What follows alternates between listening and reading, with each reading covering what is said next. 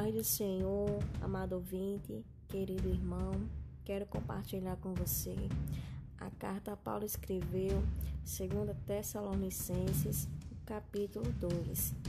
A epígrafa diz: A vinda de Cristo será precedida de manifestações do anticristo. Ora, irmãos, rogamo-vos pela vinda do Senhor Jesus Cristo e pela vossa reunião com Ele.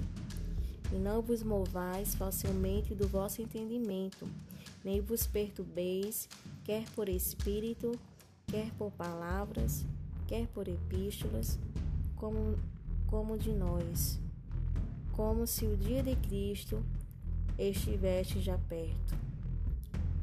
Ninguém de maneira alguma vos engane, porque não será assim sem que antes venha apostasia e se manifeste o homem do pecado, o filho da perdição, o qual se opõe e se levanta contra tudo que se chama de Deus ou se adora, de sorte e se assentará como Deus no templo de Deus, querendo parecer Deus.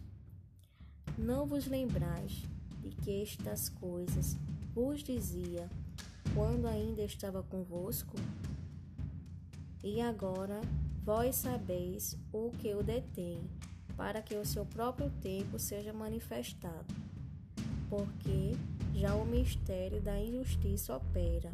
Somente há um que agora resiste até que do meio seja retirado. E então será revelado o iníquo a que o Senhor desfará pelo assopro da sua boca e aniquilará pelo esplendor da sua vinda. A este, cuja vinda é segundo a eficácia de Satanás, com todo o poder e sinais e prodígios de mentira, e com todo o engano da injustiça para os que perecem, porque não receberam o amor da verdade para se salvarem. E por isso, Deus lhes enviará a operação do erro para que creiam a mentira. Para que sejam julgados todos os que não creram a verdade, antes tiveram prazer na iniquidade. Nós devemos sempre dar graças a Deus por vós, irmãos amados do Senhor, por vós ter Deus elegido desde o princípio para a salvação, e em santificação do Espírito e fé da verdade. Para o que, pelo nosso Evangelho, vos chamou, para alcançares a glória de nosso Senhor Jesus Cristo.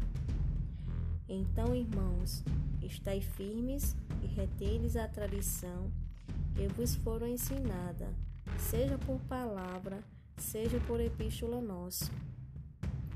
E o próprio nosso Senhor Jesus Cristo e nosso Deus e Pai, que nos amou e em graça nos deu uma eterna consolação e boa esperança. Console o vosso coração e vos conforte em toda boa palavra e obra.